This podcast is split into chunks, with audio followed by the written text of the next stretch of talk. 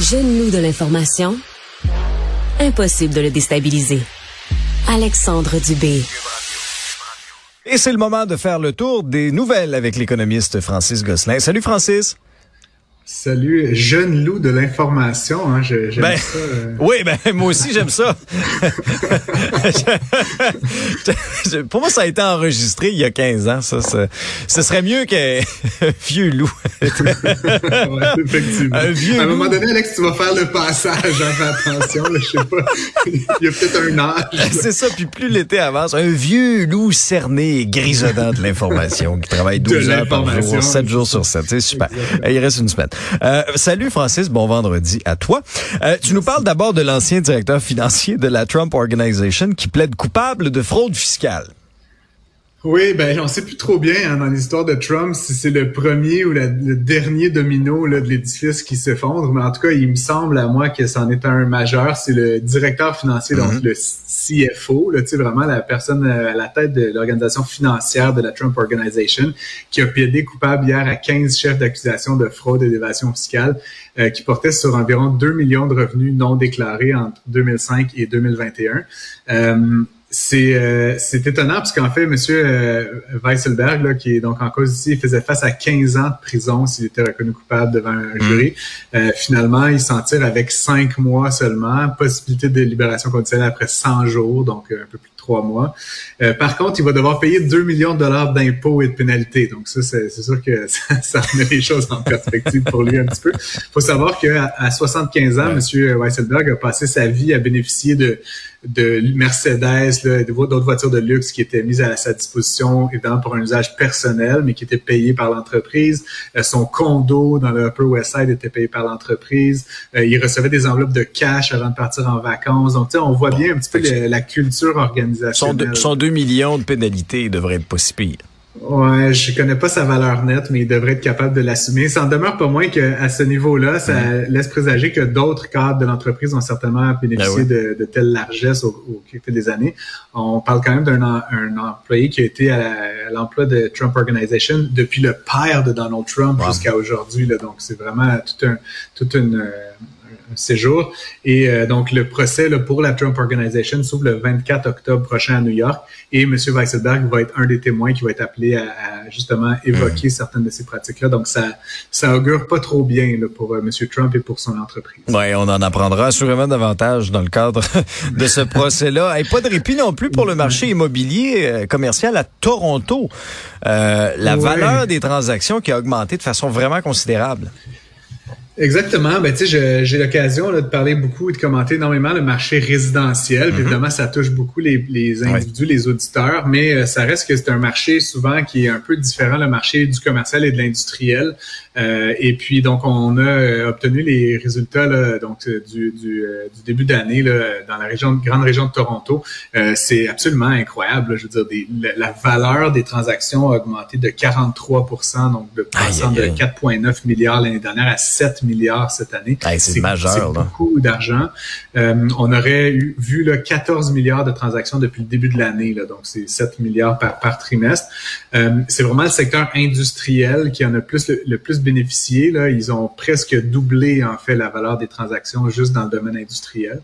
Euh, ce qu'il faut noter notamment, c'est que avec la surchauffe économique, la pénurie de main d'œuvre, tous les enjeux de logistique qu'on vit actuellement, mm-hmm. il est possible que la hausse des taux euh, pour le secteur commercial et industriel ait pratiquement pas d'impact en fait sur ces organisations-là parce que l'aspect immobilier est juste une petite partie là, de, de l'équation pour elles et donc elles sont prêtes à payer any price en fait pour euh, pour pouvoir se, se loger et loger leurs activités. Mm-hmm. Euh, donc c'est c'est extraordinaire et d'une certaine façon un peu inquiétant parce que ça pourrait mener la Banque centrale du Canada à pour certaines de ces, ces sous-composantes d'économie à vouloir rehausser les taux euh, à nouveau là, en septembre. Ça va faire, là, les hausses de taux.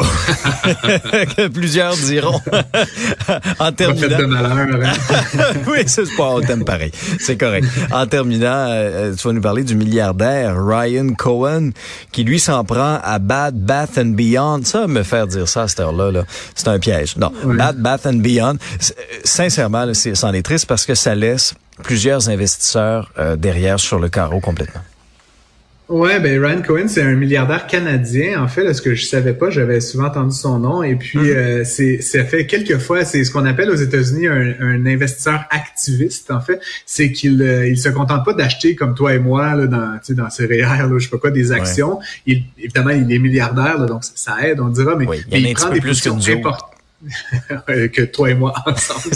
mais euh, mais euh, ceci dit, il prend des positions importantes dans les entreprises. Puis il se prononce euh, donc sur la place publique, dans les hmm. médias, à savoir qu'il l'entreprise devrait faire ceci, ceci ou cela. il s'était fait connaître. En fait, il est connu quand même, mais il s'était fait bien connaître il y a deux ans environ lors de ce qu'on a appelé la saga GameStop, qui est une entreprise qui vend des produits de jeux vidéo, là, puis des, des, consoles et tout ça. il s'était emparé de 10% de cette entreprise-là et euh, par ses commentaires et tout, ça avait créé une frénésie un peu dans les médias sociaux là et tout ça. Euh, on appelle ça des dans le vocabulaire des meme stocks, c'est comme des actions qui deviennent quasiment des mèmes, puis qui font la tour des, de Twitter, de Facebook, de mhm, mhm. Snapchat et tout. Puis des gens de manière totalement irrationnelle, parce que c'est populaire sur les médias sociaux, vont aller acheter ce titre-là et donc faire monter en flèche euh, la valeur. Euh, juste pour l'exemple de GameStop, là, avant de passer à, à Bed Bath Beyond, ils étaient passés de 4 dollars le 18 décembre 2020 un mois plus tard, le 29 janvier, l'action valait 81,25 ben Donc, euh, hein? ça avait comme pas rapport. Et un mois plus tard, le 19 février, c'était rebaissé à 10,15 Donc, tu t'imagines bien que toi et moi, si on n'est pas avisé, on voit ça sur Facebook, haha, je vais aller acheter des actions. Si tu as acheté à 70 ou à 80, puis que ça valait 10 dollars, tu prends une méchante débarque. Tu as possiblement perdu, selon la quantité hmm. investie, des centaines ou des hmm. milliers de dollars. Euh, la différence, ceci dit, c'est que euh, bon, Cohen est resté actionnaire de GameStop finalement, puis il est même devenu président du conseil d'administration. Mm-hmm. Donc, sais, il, a fait les commentaires qu'il a fait. Euh, puis ce matin, l'action de, de, de l'entreprise de GameStop s'est transigée autour de 38 dollars. Donc, ça finit par se stabiliser à peu près à, mi-chemin. Mm-hmm. Dans le cas de Bed Bath Beyond, euh, il a acheté l'entreprise, donc 10% encore une fois de l'entreprise, à un prix moyen de 15 dollars. Euh, ça a fait donc ça a créé une rareté relative, ça a fait augmenter énormément euh, les actions, donc mhm. qui ont augmenté de 200% depuis le début du mois d'août. Et là hier, je pense ou avant hier, il a annoncé que finalement il changeait d'idée puis qu'il lâchait tout, donc tu sais 10% d'une entreprise de plusieurs milliards de dollars. Le prix s'est effondré, ben, c'est 44% Lui, dans le mois, il a fait 56 millions de dollars de profit entre le prix d'achat et le prix de revente. Donc, euh, en tout cas, c'est comme une petite histoire que je voulais vous laisser un peu, un peu, un peu chiante pour le vendredi, mais ça reste quand même une histoire euh, économique fabuleuse. Euh, plusieurs décrivent Cohen comme quasiment un joueur de flûte, là, le, qui, qui, qui entraîne les, ah à la rivière. Les autres derrière, oui, oui. Exact, mais là ici avec des, des souvent des ce qu'on appelle des, des, investisseurs mm. euh, au détail, donc des petits investisseurs. Donc il fait gonfler artificiellement le prix des, des actions puis il les revend pour s'enrichir. Euh, hier après-midi, il y a quand même des, des investisseurs majeurs là, qui, euh, dont les voix se sont élevées pour exiger que euh, Cohen fasse l'objet d'une enquête de la Securities and Exchange Commission, mm-hmm. l'autorité des marchés financiers américaine, sur ce qui semble vraiment être un schéma euh, répété de cet investisseur-là. Puis encore une fois, il y, a, il y, a certains paramètres, certaines réglementations qui encadrent ces pratiques-là. Donc Ryan Cohen pourrait avoir des difficultés avec la justice américaine dans les prochaines semaines, les prochains mois, s'il poursuit là, sur ce comportement-là. il s'enrichit alors que, que d'autres, malheureusement, perdent tout. Là. Ces 56 millions-là, ils viennent de quelque part. Ben oui, c'est ça. Là, ils n'ont pas apparu pouf comme ça. Ils viennent de la poche de quelqu'un. L'entreprise n'a pas fait, c'est exactement. Incroyable. Donc euh, c'est ça. Ben, c'était une petite nouvelle, euh, comment dire, un peu abracadabrante, mm mais euh, à suivre évidemment les, les, histoires de M. Cohen et peut-être à apprendre un petit peu avec des pincettes lors de ses prochaines frasques. Oui, c'est clair. On va garder un œil sur lui. merci Francis. Passe une belle fin de semaine et on se retrouve lundi. Toi aussi. Merci à vous aussi d'avoir été à l'écoute. Vincent Dessureau suit à l'instant et je vous retrouve lundi dès 10 heures.